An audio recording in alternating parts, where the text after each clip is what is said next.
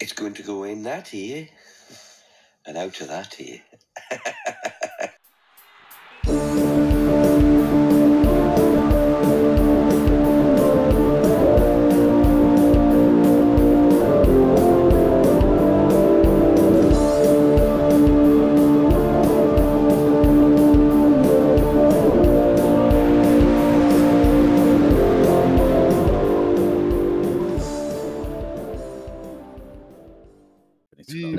Siebenmal gemutet und ganz klein. Aber einmal im Podcast-Meister Podcast sein. sein. Ist ganz hervorragend und dem Anlass entsprechend zur 80. Episode. Gute allerseits und herzlich willkommen zum Tresensport-Podcast. Und die Wildecker Herzbuben aus Berlin und Bremen sind natürlich auch wieder mit am Start. Grüß euch. Grüße. Welcome to the 80s. Fast. Und das war's jetzt auch mal wieder?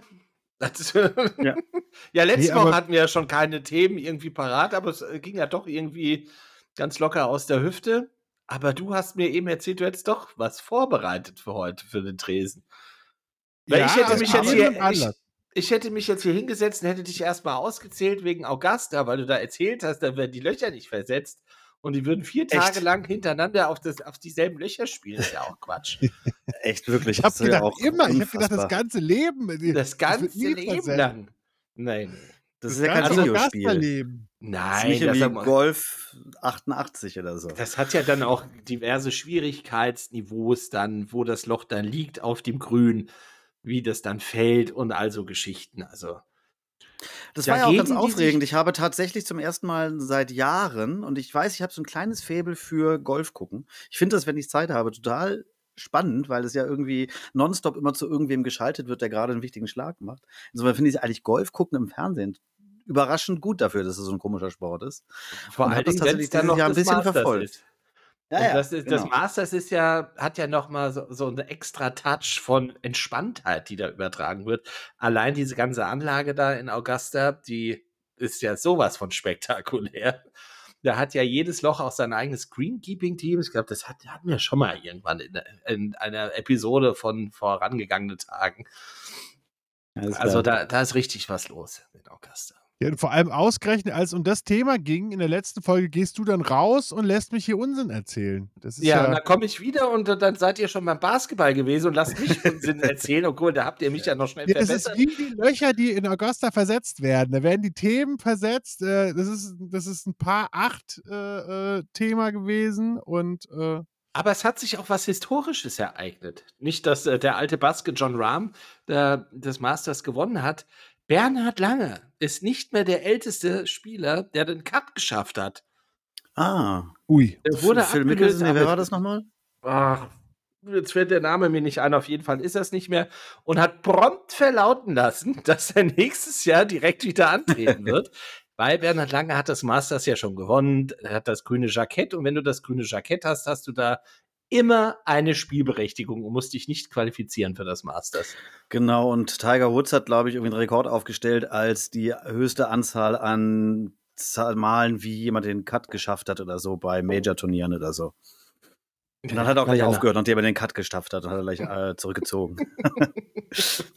Man hofft ja insgeheim, dass er doch noch mal einen Major raushaut, bevor er dann seine Karriere beendet. Fred Couples war, hat übrigens den Rekord. Fred Couples, siehst du, hat er schnell noch einen weggegoogelt und Ja.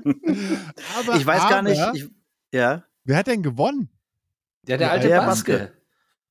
Ach so, der hat gewonnen. ich wusste Okay, nicht, der dass er Baske ist, weil John Rahm, ich habe nicht mal gewusst, dass der rot-gelb-rote Nationalfahne hat.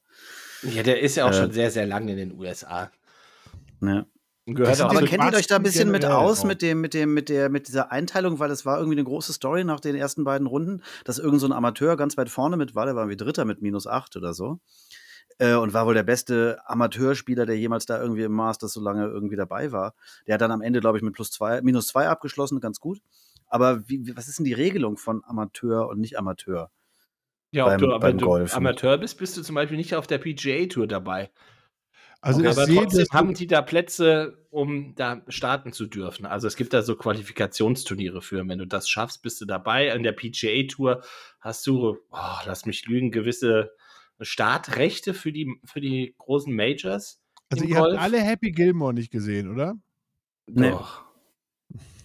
Da wird das doch thematisiert, dass man sozusagen, man muss äh, diese, diese kleineren Turniere gewinnen, um dann als Profi auf der PGA Tour mitzuspielen. Ja, aber der bist Okay. ja Profi, aber der war ja ein Amateur, der mitgespielt hat. Also es war kein Shooter McGavin. Das war nicht, aber er ist quasi eingeladen worden, weil er noch nicht in der PGA Tour ist und äh, aber ganz gut war. So wie Wildcard von Boris Becker sozusagen. Naja. Google doch Okay. schnell. Google du doch! Äh, ich hab Sehr schön. So viel, Kriegsfuß. so viel zum Golf. Ja, aber Duck, apropos, da war ja auch noch, noch ein älterer Spieler, Phil Mickelson, der schwarze Panther. Der, der war auch relativ gut noch hinten raus. Er hat, glaube ich, mit minus 8 abgeschlossen. Und da gibt es ja auch so ein bisschen die Kontroverse, weil der jetzt bei oh, dieser neuen Golfnummer mitmacht, aus was ja Saudi-Arabien ja hart sponsert, da um so ein bisschen Sportswashing zu machen, dieses Live.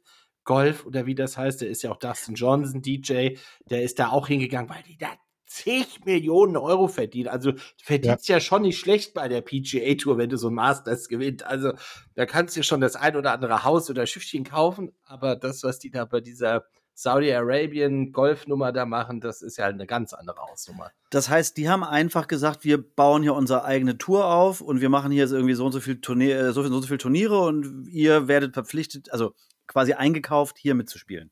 Ja, Also so ist- ungefähr. Aber dann haben die auch gegen den die PGA Status, Tour Genau, und haben dann auch den Status da verloren, bei der PGA mitzuspielen. Mhm. Weiß ich, Phil Mickelson fängt ja jetzt wohl an, deshalb hat er da noch mitgespielt. Oder hat er nicht auch mal das grüne Jackett gewonnen? Da eh lebenslang Startrecht. Ach, was weiß ich. Golf ist Golf. Ich gehe Ja. nur auf die Driving Range. Aber so mehr als ich. Aber jetzt vielleicht zum Thema, das ich, das ich angedacht habe, weil am Wochenende haben wir ja Historisches erlebt. Der Happy FC. Birthday Celtic Football Club. genau. Das auch. Glückwunsch auch. zur zweiten Meisterschaft in Folge. Up the Ra. Ja. Hervorragend, ein 3-2 gegen die Rangers, ein, ein, ein sehr schönes Spiel. Also, auch, kurioses äh, Spiel. Ach, aber, hat auch wieder gezeigt, Später da, Ja. dazu noch mehr. Aber die, äh, die andere historische, äh, das andere historische Ereignis ist ja der zehnte Sieg in Folge des FC St. Pauli. Und äh, es ist nicht nur der zehnte, die zehnte, äh, der zehnte Sieg in Folge, es ist auch der zehnte Sieg in Folge des jüngsten Zweitligatrainers aller Zeiten, Fabian Hürzeler. Und Ja. ich habe mir gedacht, es ist ja Wie alt? 29 30. Du lieber Himmel. Und Ich glaube, der ist ähm, im Februar geboren, aber egal. Ja, und äh, es ist ja sozusagen, erleben wir jetzt gerade den Aufstieg eines neuen Kometen, eines neuen Klopp, eines neuen, äh, wie könnte man ja noch? Ein neuer Nagelsmann. Julian Nagelsmann. Schon, ja. Ja, das ist so die Frage. In welche Kategorie kommt Fabian Hürzler? Wenn wir sozusagen in zehn Jahren in unserem, in unserem 880. Tresensport uns wieder zusammensetzen, wo wird dann äh, mit, neun, äh, mit 39 Fabian Hürzler stehen? Wird der, wird der, äh, der, der neue Tuchel, der neue Klopp, also ich würde sagen, Klopp ist ganz vorne, dann Tuchel, oder wird er nur der Nagelsmann, also das heißt, äh, hin, hin und her gereicht zwischen Retortentruppen und zwischendrin in Saudi-Arabien? Oder, und das war jetzt äh, meine Idee nochmal, ich fand ja, es gab ja noch einen anderen kometenhaften Aufstieg von einem ehemaligen St. Pauli-Trainer, André Schubert, der mit sieben Siegen in Folge 2015 bei Borussia Mönchengladbach startete und man dachte auch, das ist, das ist er. So sieht er aus. Keine Haare, top motiviert, immer gut geföhnt. Aber dann heute arbeitslos, letzte Station äh, FC Ingolstadt.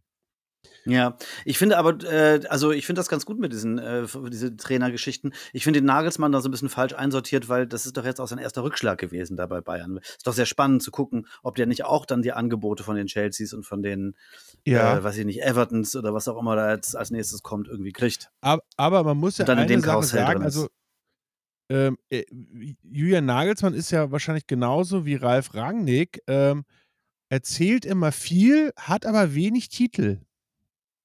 Und das ist ja schon Ja, auch ein. Kriterium für einen Trainer. Vielleicht fehlt da auch so ein bisschen die Emotionalität bei so einem jungen Trainer, wie es Julian Nagelsmann ist, um da so erfolgshungrige Spieler, junge Spieler abzuholen. Ist ja die Frage, was wir da jetzt besprechen wollen. Jetzt die, die, ob wir jetzt die Leute einfach mal durchgehen wollen oder ob wir da einfach mal so hin und her hoppen wollen. Ähm, mit dem Nagelsmann habe ich mich ja gar nicht so beschäftigt, was der jetzt genau so äh, gemacht hat. Der war halt natürlich in Leipzig schon. Was hat, wie lange war der in Leipzig? Oh Gott, schon wieder Leipzig. äh, ich gehe jetzt. Ich lang's.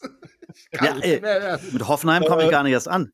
ja, ja, also er, er hat ja wirklich, er hat ja wirklich die, die ekelhafteste Trainerkarriere im deutschen Sport hingelegt. ähm, sozusagen 60 Hoffenheim, ich glaube, war, er- war er nicht auch noch in der Jugend äh, vom VfB Stuttgart, wurde er irgendwie auch noch angelernt von Rangnick und Hoffenheim, Leipzig, Bayern in ja.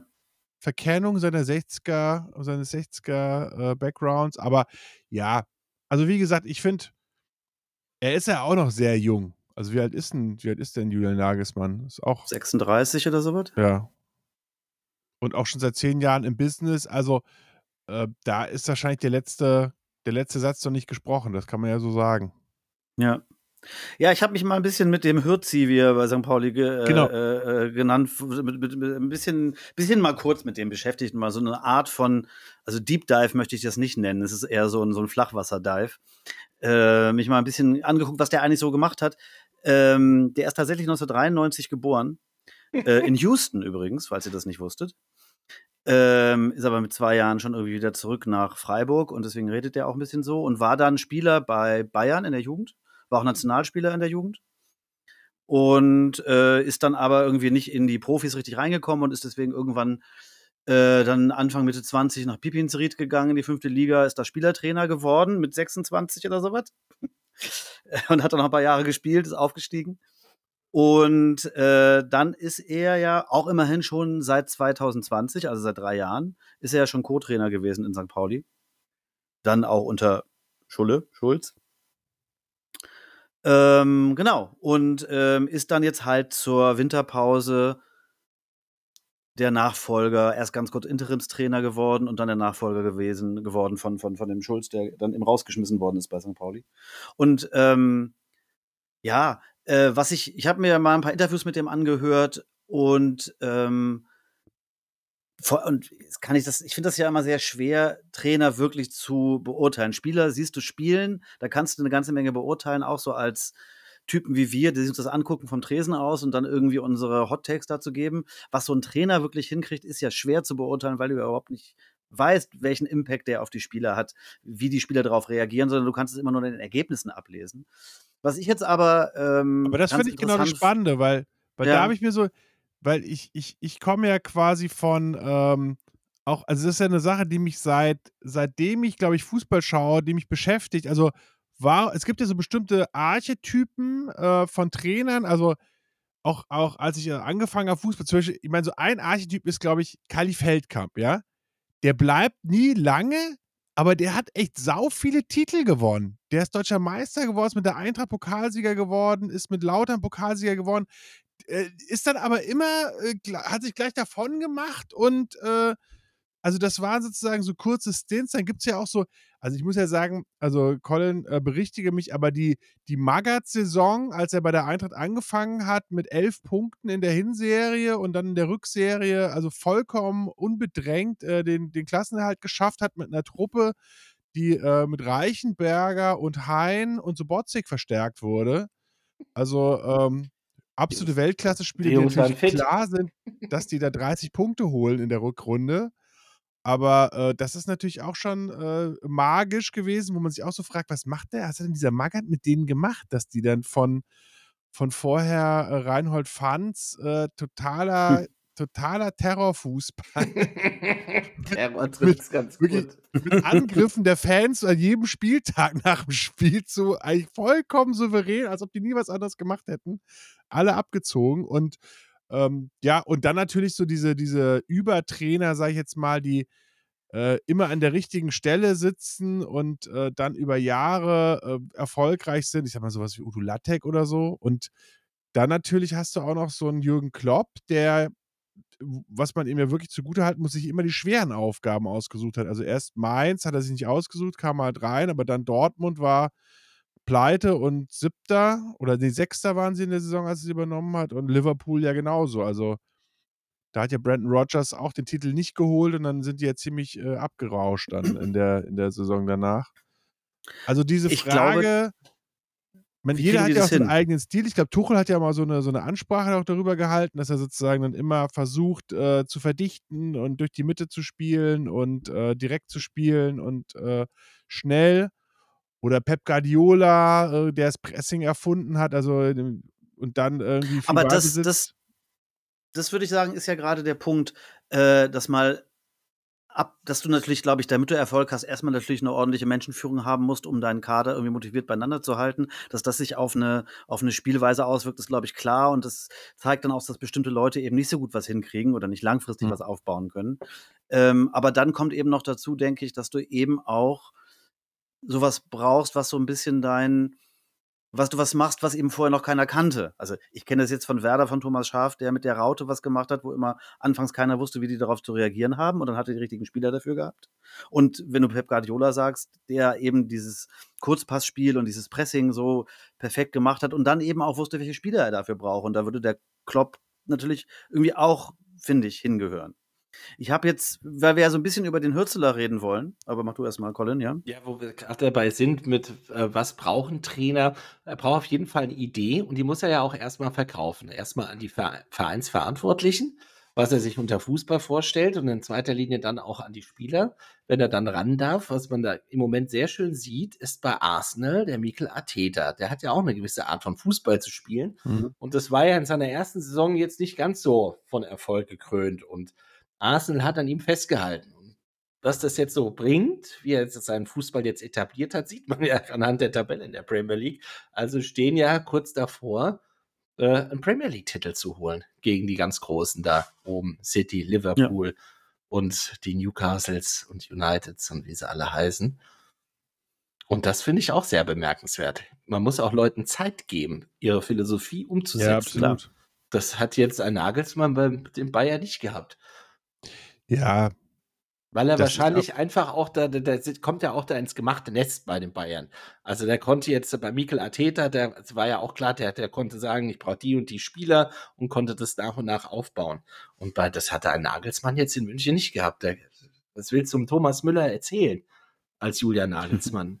So, Ja, vor allem, also die, die große Leistung der Bayern ist ja meines Erachtens noch immer die, sich Spieler zu holen, die einerseits die Qualität haben, aber die andererseits per Definition hungriger sind als ihre Pendants in Deutschland oder in Europa. Also die vielleicht nicht besser sind, aber die immer mehr wollen und dann halt auch nach drei Titeln dann noch trotzdem äh, im, im Urlaub trainieren und, und äh, mit, mit, mit, mit Messer in der Tasche halt aufs Feld gehen, so wie Kimmich oder Müller. Das ist, glaube ich, und das ist ja dann, ich habe auch immer das Gefühl, dass dann manche Trainer dann eher aufhalten, ja. Also so, so ein Kovac hat die halt, glaube ich, einfach aufgehalten, ja, in ihrem, in ihrem Weiterkommen. Und dann haben die gesagt, das wollen wir halt nicht mehr. Also motivieren oder einstellen müssen, müssen da weniger. Also die sind halt einfach, die, der, der Konkurrenzkampf von den beiden ist halt, glaube ich, so hoch, dass da musst du als Trainer, glaube ich, nicht große Ansprachen halten. Das machen die Auch noch ein weiteres Beispiel ist auch Celtic. Die haben ja als, äh, die haben einen neuen Trainer geholt mit äh, Anje Postecoglou, den kein Mensch kannte. Ich habe den, Ja. den Namen vorher noch nie gehört, obwohl der ja australischer Nationaltrainer war. Und der dann zu Celtic kommt und da auch einkauft mit Spielern noch nie gehört, aber gerade Spieler eingekauft hat für sein Spielsystem. Und die schießen halt alles weg. Und auch teilweise in Europa hat es endlich mal wieder ordentlich ausgesehen. Wie sie Ja, selbst gegen. Real hat super ausgesehen. Ich meine, dann am Ende fehlt dann halt ein bisschen, um man Real zu schlagen. Dann, dann machen die halt ihre Tore, aber sie sahen ja super aus und das war ja jahrzehntelang nicht so, dass sie äh, gegen europäische Top-Teams haben sie eigentlich nie gut ausgesehen. Vielleicht außer Ja. dem Unentschieden gegen Barcelona immer, aber, 2-1. Hallo. aber das ist auch bei das ist ja auch 0% interessant- Ballbesitz. aber das ist ja eine interessante Hm. Komponente, weil, und das ist vielleicht ja auch äh, so eine Überleitung, was macht denn aus? Weil ähm, der, der angepostet Toglu hat ja eine, eine gute äh, Parallele zu Arsene Wenger, der ja auch vor Arsenal, bevor er sozusagen 20 Jahre Arsenal geprägt hat, ja auch in Japan Trainer war. Und dann sozusagen in Japan hast du halt ein ganz anderes Niveau, ganz andere Fähigkeiten von Spielern und äh, dann sozusagen so eine doppelte Ausbildung zu haben, einmal durch dieses französische, ja, von allen nachgeahmte System zu gehen, auch was äh, Fußballlehre angeht, und dann in Japan das nochmal umzusetzen. Und dann kommst du zu Arsenal und ich meine, Arsene Wenger ist, ist, ja zusammen mit, mit äh, Ferguson, also die beiden haben ja 20 Jahre lang einfach den äh, englischen Fußball absolut geprägt und das ist schon lustig, dass du sozusagen diesen Umweg dann gehen musst. Ich meine, Ferguson hat in Schottland auch mit, mit wenig, äh, aus wenig in Aberdeen viel gemacht, hat zum ersten Mal dann es geschafft, so diese, diese Celtic Rangers-Dominanz zu durchbrechen. Das waren auch die, die, die letzten, die Meister ja. geworden sind in Schottland, die nicht aus Glasgow kommen. Ja, damals gab es doch das New Firm. Äh, Aberdeen gegen Dundee. Ja, ah. stimmt. Das gab es da auch noch. Danach ging es für beide, war, aber es ist immer noch, immer noch äh, legendäre Clubs, aber. Ich, ich wollte mal so ein bisschen auf die Spielweise zu sprechen kommen, weil ich genau, glaube, das ist sehr spannend. das ist, das ist erstmal so mein, mein, mein, mein spontaner, mein spontaner Hot Take ist gerade so ein bisschen, dass es halt Trainer gibt, die eben dieses klassische, wir müssen erstmal hinten sicher stehen Ding machen. Und dann ist es ja wirklich bemerkenswert, weil ihr hattet Magath vorhin. Und wenn man ja. an so einen Magath oder an so einen Hüb Stevens denkt äh, in der Bundesliga, die haben das ja auch wirklich hingekriegt. Ja? Das heißt, da ist jetzt mal eine Fähigkeit offensichtlich da, ein Spielsystem zu etablieren, dass du erstmal sagst, okay, wir kriegen jetzt einfach viel weniger Tore. Und das halte ich erstmal als Trainer theoretisch erstmal für eine leichtere Aufgabe. Also, ich würde sagen, deswegen würde ich solche Trainer in eine andere Kategorie packen als die Guardiolas oder die Klopps oder so, die dann ein offensives Spielsystem entwickeln können, was ich denke viel schwieriger ist, irgendwie erfolgreich zu implementieren, um jetzt mal in der schönen Trainersprache zu bleiben. Ähm, und das, das führt mich ganz gut zu dem Hürzel dazu, weil ähm, das sind krasse Zahlen. Ähm, St. Pauli hat in der Hinrunde 25 Gegentore bekommen und in den zehn Spielen seit der Rückrunde drei. Hm. Fucking drei Gegentore. ja. ähm, und also da weiß man das schon, wo es die eine Sache, das heißt, er ist auch, also erstmal kennt er den Verein, weil er seit drei Jahren da ist. Das heißt, er kennt natürlich auch den Kader und die Spieler. So. Stallgeruch. Äh, das, das macht natürlich äh, irgendwie viel aus. Ähm, interessanterweise war der übrigens vorher auch Co-Trainer in der U18 und der U20-Nationalmannschaft. Also der hat schon irgendwie so die klassischen Ausbildungen dadurch laufen und hat sich offensichtlich viel Infos geholt von so Trainer-Legenden äh, wie Christian Wörns bei der U20 als Co-Trainer. Ähm, nee, aber was ich sagen will, ist, diese ein System zu entwickeln, wo du weißt, okay, da spielen wir erstmal sicherer mit. So. Äh, und das andere ist, was eben bemerkenswert ist bei St. Pauli, der hat halt, der rotiert nicht. Also, wenn du dir die, ich habe mir mal die Aufstellungen angeguckt von der Rückrunde. Und wenn da nicht eine Verletzung war, haben da, spielen da immer die gleichen Nasen. Also der Innenverteidigung spielen immer äh, Medic und Metz, den sie neu gekauft haben zur Winterpause. Der alte estische, estnische Nationalspieler. Und äh, dann kommt da halt immer so der Smith dazu und dann, das ist die Dreierkette und dann haben die halt immer dieses, immer das gleiche System. Die spielen immer dieses 5-2-3 mit den beiden Außenverteidigern, die offensiv und defensiv spielen, die halt beide auch super stark sind. Ähm, das heißt, du hast da eine unfassbare Sicherheit drin und dann hast du halt das ein bisschen auch das Glück, dass du in schlechten Spielen trotzdem gewinnst, weil du eben hinten so sicher stehst. Von den zehn Spielen, die St. Pauli gewonnen hat, haben sie acht mit einem Torunterschied gewonnen. Also ich, ich habe das gegen Heidenheim, habe ich das ja selbst live gesehen und das war schon genau. sehr beeindruckend. Und Heidenheim ist ja auch keine Laufkundschaft, die stehen ja auch da ganz die weit oben in der, in der beste Offensive, beste Offensive die, der Liga. Die zu Hause ja, ja vollkommen ausgeschaltet. Immer ja. tausende Tore schießen gefühlt und die, die haben es nicht hinbekommen. Und Pauli hat das sensationell abmoderiert, dieses Spiel. Genau. Also da hattest du nie das Gefühl, oh wow, jetzt fangen die irgendwie an zu schwimmen. Das war schon sehr, sehr, sehr stark. Und da, da genau, passt und ja die Eingangs der, der, der Spruch so never change a winning team, wo du es gerade sagst, also Total. Der, der bleibt immer dabei. Was ja noch viel wichtiger ist, falls die doch doch mal durch Verletzungen oder eine Sperre da neuer reinkommt, dass der Neue dann genauso Bock hat, da mitzuspielen. Und das ist ja auch genau. so eine Aufgabe des Trainers, da auch die zweite Reihe so heiß zu halten, dass das da nahtlos weitergeht. Ja, das ist halt die spannende Frage, weil St. Pauli hat ja vor Saisonbeginn, wie ich schon gesagt habe, irgendwie fünf Stürmer gekauft, die alle das gleiche, die gleiche Art sind. Von denen spielt jetzt keiner. Und der einzige Mittelstürmer ist der offensive Mittelfeldspieler Daschner. So, ja. Mhm. Und dann haben sie halt die beiden, die beiden Außenflitzer da mit dem Dapo und dem Metcalf. Naja, ähm, so ein bisschen soll das halt heißen, der Hürzler geht halt erstmal darüber, das sicher zu machen. Und abgesehen davon, dass du natürlich immer Glück brauchst für so einen Lauf, ist das aber offensichtlich sein Gameplan. Und wenn man den so hört, deswegen finde ich, passt das schon ganz gut. Äh, der ist schon einer, der offensichtlich vorhat, eben so einen Trainerweg zu gehen. Und das ist, das ist im Gegensatz zu so einem Christian Schulz, ist der eben nicht so ein, so ein, so ein St. Pauli-Mann, der dann irgendwie aus Herzblut heraus irgendwie seinen Verein nochmal unterstützen will, obwohl der Schulz ja echt ein ganz guter, auch ein erfolgreicher Trainer war.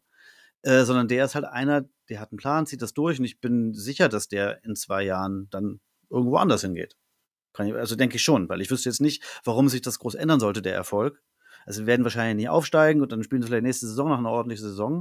Und dann kann ich mir gut vorstellen, dass er dann sagt, jetzt bin ich zu höheren Berufen und dann gehe ich halt mal. Ja, wobei, also Keine dazu Ahnung. kann man ja auch mal sagen, es gibt ja, also ich, mir fällt jetzt in der Bundesliga ja nur Streich ein als Trainer, der quasi seit sozusagen ever, ja. äh, seit Volker Finke sozusagen Trainer des gleichen Vereins ist.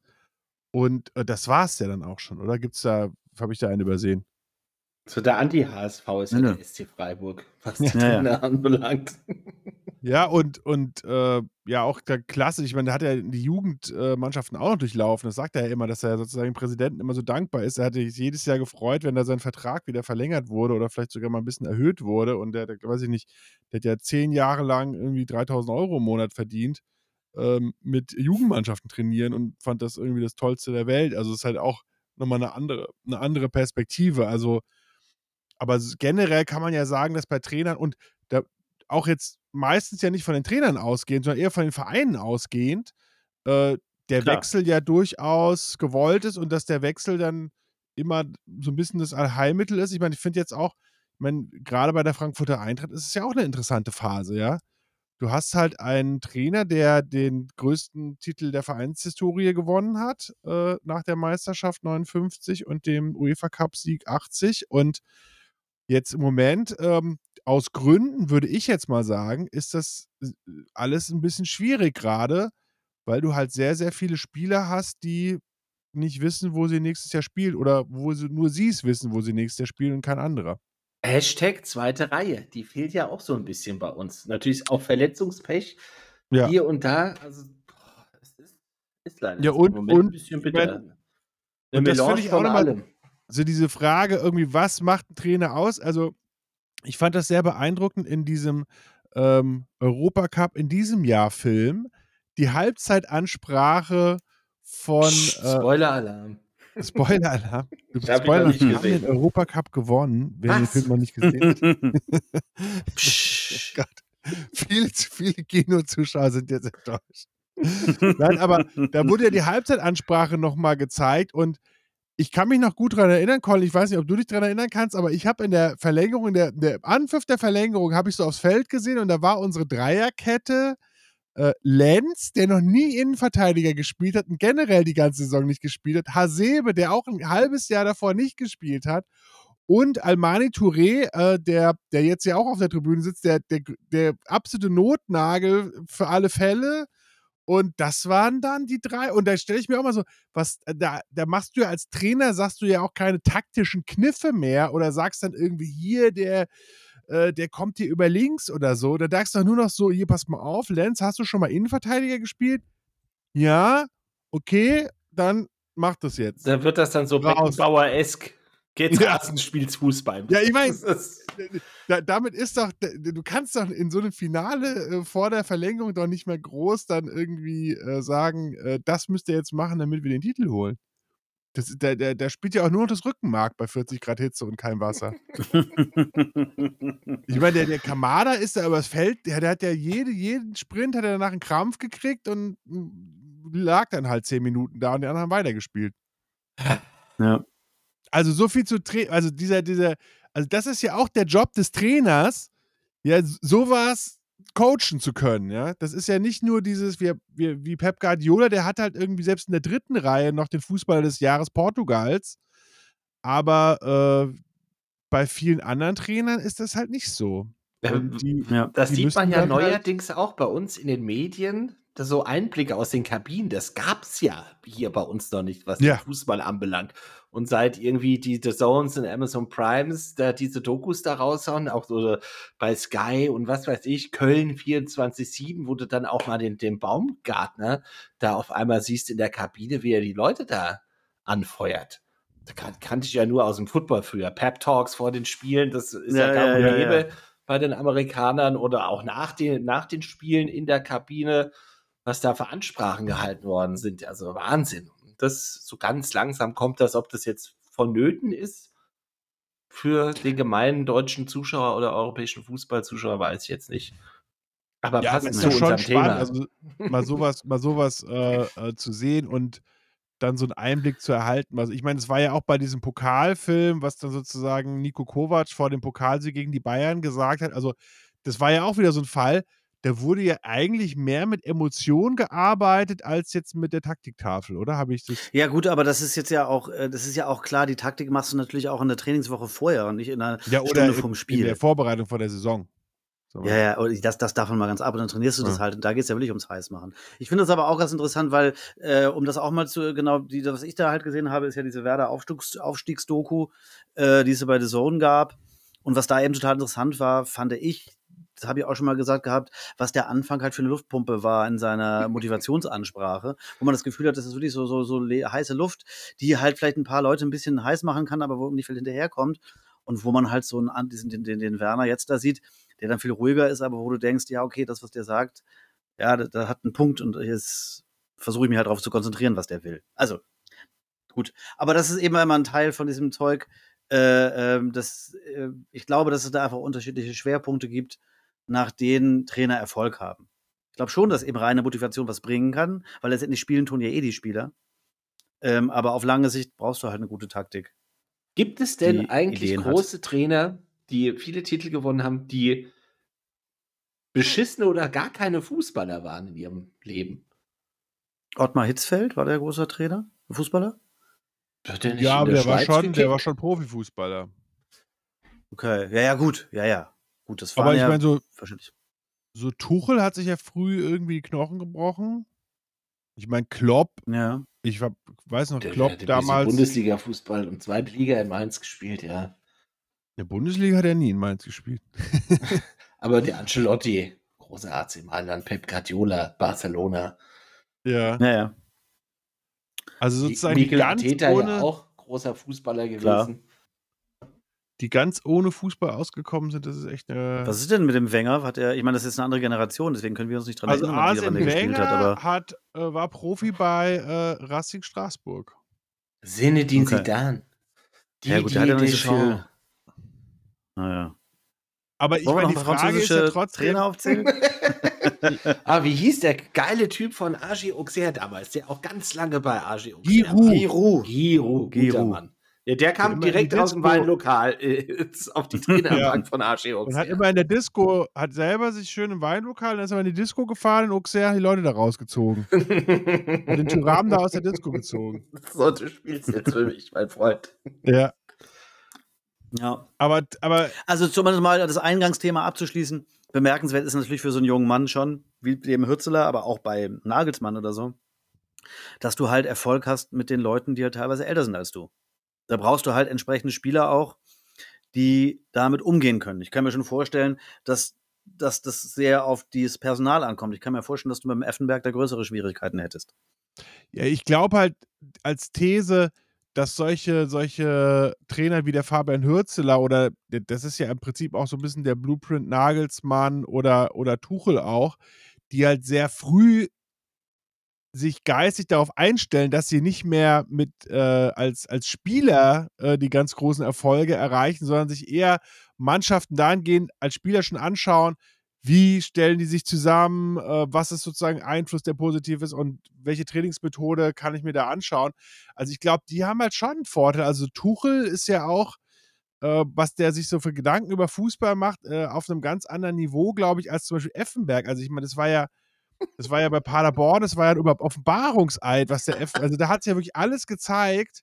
Also Oh deswegen, Mann. ich finde auch immer, dass Effenberg und Strunz, Strunz als Manager von Wolfsburg und äh, ich weiß gar nicht, wo er da noch rumgefallen ist. Da hatte doch das Hotel keinen Fußballplatz gehabt, wo die in der Vorbereitung hinfahren wollen. So war ja, das dass, die sich öffentlich über solche Themen irgendwie noch äußern dürfen, das ist mir wirklich schleierhaft, weil du hast natürlich dann andere wie Hürzler, wie, wie Nagelsmann, wie Tuchel, die sich halt dann international äh, damit beschäftigen, wie man Mannschaften aufstellt und da ist halt dieses Geblöke von so einem, von so einem Effenberg oder von so einem Basler halt echt irgendwie fehl am Platz, weil der hat überhaupt keine Ahnung. Also der hat ja selber wahrscheinlich immer nur äh, 5% mitbekommen, was ihm irgendein Trainer irgendwie in der Kabine gesagt hat oder auf dem Trainingsplatz, weil er doch seinen Rausch irgendwie aus, Aber dann musste. über Jackie Gerland schimpfen. Das ist das. So Leute habe Ja. ich gern. Ja, ja, aber okay, das ist ja diese, diese, diese Empörungsökonomie. Da muss man auch sich mit empören, damit man noch mit im Geschäft ist. Hauptsache, man hat was gesagt. Furchtbar. Ja. So, Trainer, das sind jetzt alle Trainer. So, nächstes Thema. Ja, das, aber einen muss man noch erwähnen. Also, äh, der ist ja auch schon mal im Tresensport vorgekommen, aber der Groß, also der Trainer, der sozusagen über seine Tätigkeit hinaus einen unglaublichen Eindruck hatte, Bela Gutmann, oder den muss man einfach, wenn es um Trainer geht, erwähnen, der 1961 den Titel der Landesmeister mit Benfica geholt hat, mit dem 20-jährigen Eusebio und dann 62 von Benfica nicht seine Gehaltserhöhung bekommen hat und dann gesagt hat, dieser Verein wird 100 Jahre keinen Europapokal mehr gewinnen und dann gegangen ist und das ist dann auch passiert so mit Benfica. Die waren noch oft im Finale, aber ohne Stimmt. Bela Gutmann war da nichts mehr los. Aber und wenn man der mal sich, mitgliederstärkste Club der Welt und wurden dann von den Bayern abgelöst. Ja. Und äh, wenn man mal äh, fünf Minuten Zeit hat, sich gerne mal den Wikipedia-Eintrag von Bela Gutmann durchlesen. Also der war Trainer bei Kilmesh, Boca Juniors, AC Mailand, Sampdoria, äh, bei Austria Wien, österreichischer Nationaltrainer, ungarischer Nationaltrainer. Der war wirklich auf zwei Kontinenten, also Südamerika und Europa, hat er alles gemacht, was es irgendwie geht. Und äh, ja, Servet Genf, Panathinaikos Athen. Und liegt heute auf dem, Wiener, auf dem Wiener Zentralfriedhof. Also, wenn ich das nächste Mal in Wien bin, werde ich da ein, eine, eine Blume hinlegen. Bela Gutmann. Ähm, Guter der hat Mann. wirklich ja. alles gemacht. Genau. Und ich habe Ich habe noch eine gehört, gute Überleitung. ich habe Also, gehört, äh. Billy war eine Woche undercover in Spanien unterwegs gewesen bei den Ultras Sur. Ja, das ist aber. Ich habe ich hab mein Informant, äh, mein Informant äh, äh, wird mir morgen berichten. Also beim, nächstes, beim nächsten Mal mehr dazu, weil ich habe Ach, gedacht, du warst nehmen, so Führungsoffizier, ja? ja, ich habe gedacht, so. wir nehmen morgen auf. Deswegen bin ich morgen zum Lunch mit meinem, mit meiner, äh, genau, mit Quelle. meiner ähm, Quelle. Übrigens, erste Station als Trainer von Bela Gutmann nochmal Hakoa Wien, also sozusagen äh, Hakoa, äh, der, der jüdische Club Wiens, der auch österreichischer Meister geworden ist. Und äh, dann Ja, da habe ich 19 auch gerade, da Was? kommen wir vielleicht auch mal zu sprechen kommen. Diese aktuelle Ballesterer-Folge ist super, da geht es auch viel um Hakoa und ihre Reisen in den 30, 20er Jahren in, nach Südamerika und so. Ganz spannend. Und Nordamerika. Ähm, zu, äh, ich ich habe heute gehört, das ist eine gute Überleitung von dem Hürzeler äh, zu kleinen aktuellen Sachen, dass ihr einen meiner Lieblingsspieler, vom, die kurz beim FC St. Pauli gespielt haben, verpflichtet habt. Heute, habe ich gelesen. Wer? Wer wir? Die Eintracht? Er, ja, den, er den, hätte, den Mamouche. ah, ist das unterschrieben? Habe ich noch nichts von gehört. Also vielleicht ist es das, das klar, also ich, das las ich so, als wenn das eine in trockenen Der Tüchern Quatsch, wäre. der von Wolfsburg, der Marmusch. Ich habe eben Ja, ja. akustisch nicht verstanden. Stuttgart inzwischen, aber also von Wolfsburg verliehen, aber Stuttgart hat er gespielt, genau. Und den fand ich, als er bei St. Pauli war, echt Bombe. Also weil er so schnell ist und dribbelstark und so. Ja, das ist fix. Der Ja. kommt zu uns. Nachdem der andere St. Paulianer bei euch ja wahrscheinlich nicht mehr so zünden wird, mein Matanovic.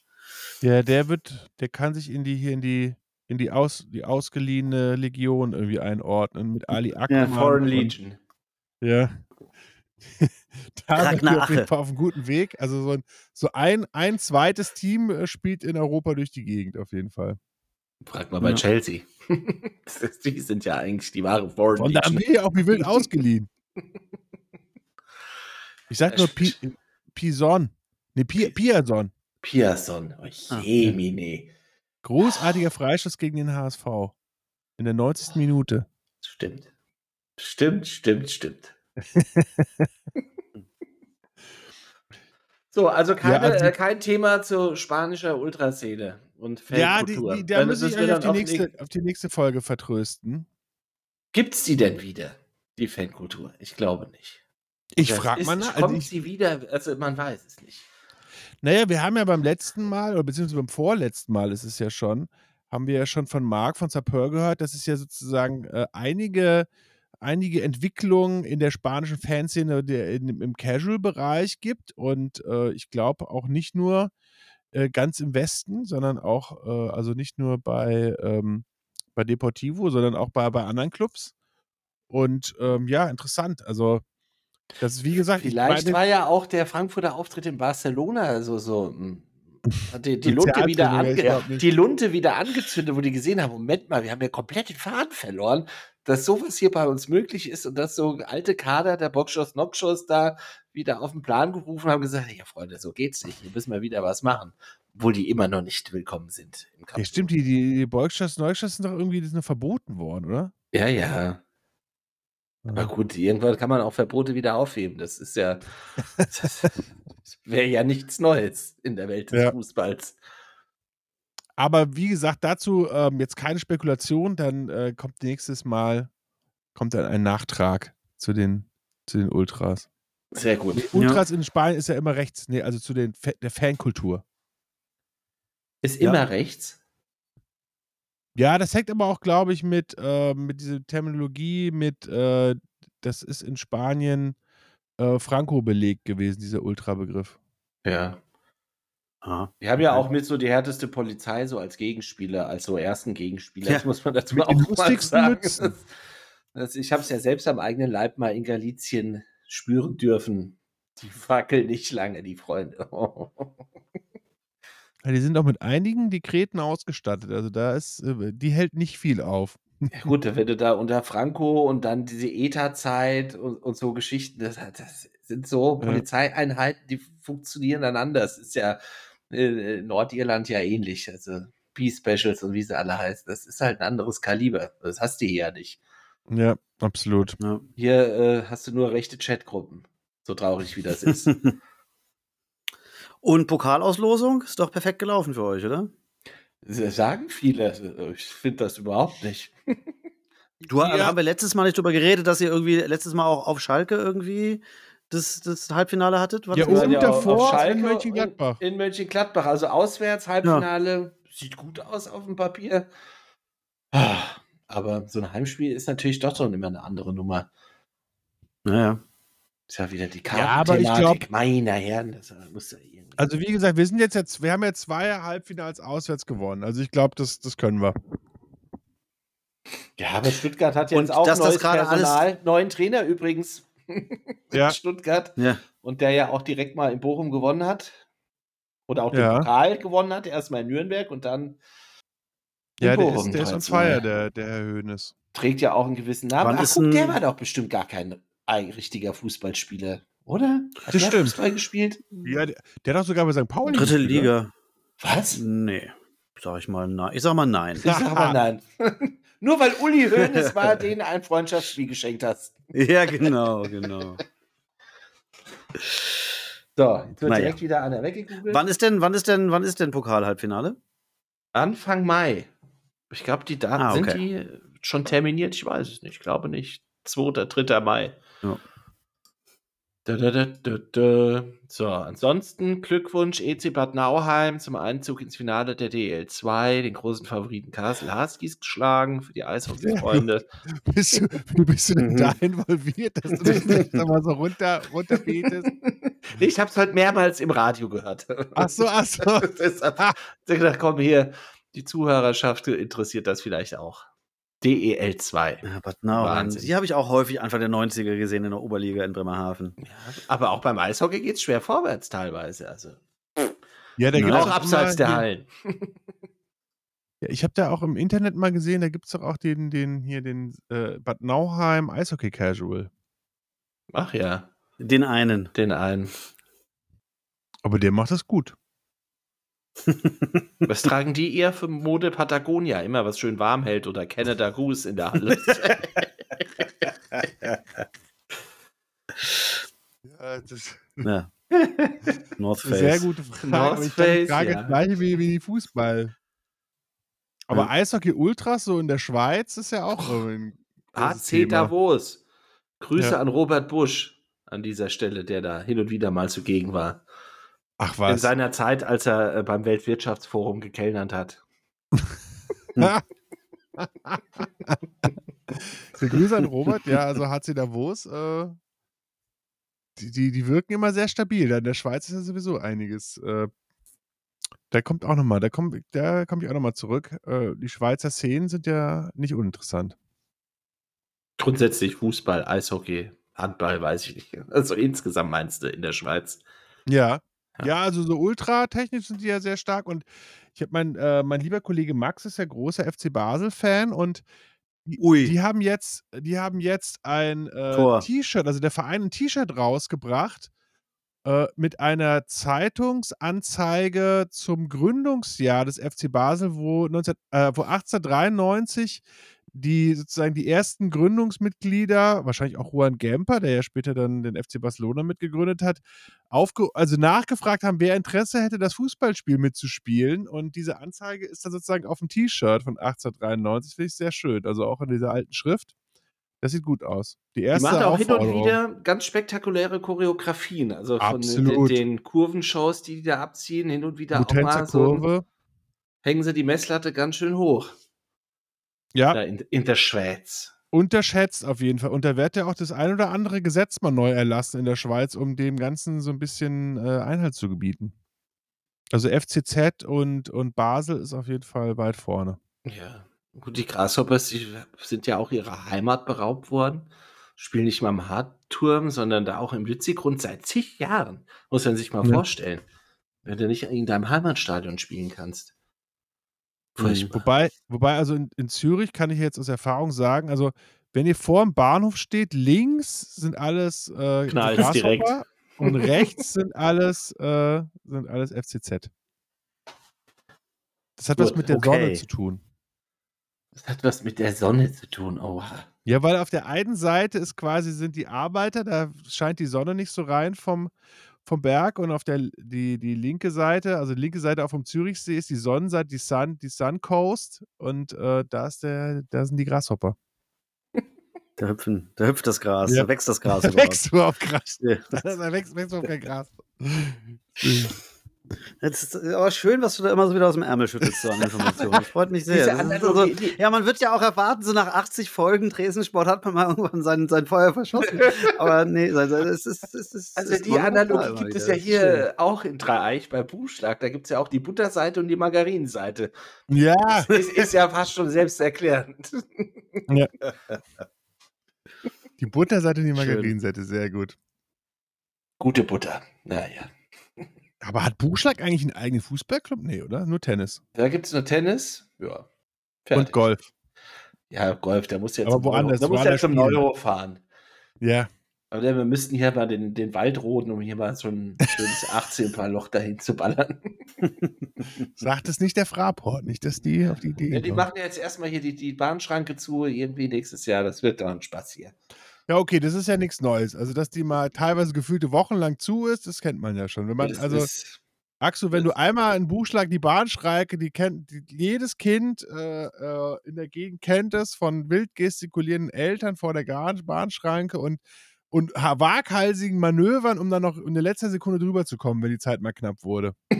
Lieber Himmel. das Weil ist mir alles sonst schon wartet keiner man geglaubt. irgendwie 20 Minuten, weil da die, die Güterzüge durchzuckeln oder was. Der Ja, das- zuckelt einiges. Ja, die S-Bahn, die Ja. Odenwaldbahn und sonst irgendwelche Bahnen. Und ab nächstes Jahr wird irgendeine Strecke renoviert und der ganze Ersatzverkehr wird über die Darmstadt-Frankfurt-Strecke geleitet. Deshalb kannst du da davon ausgehen, dass die Bahnschranke immer unten bleibt.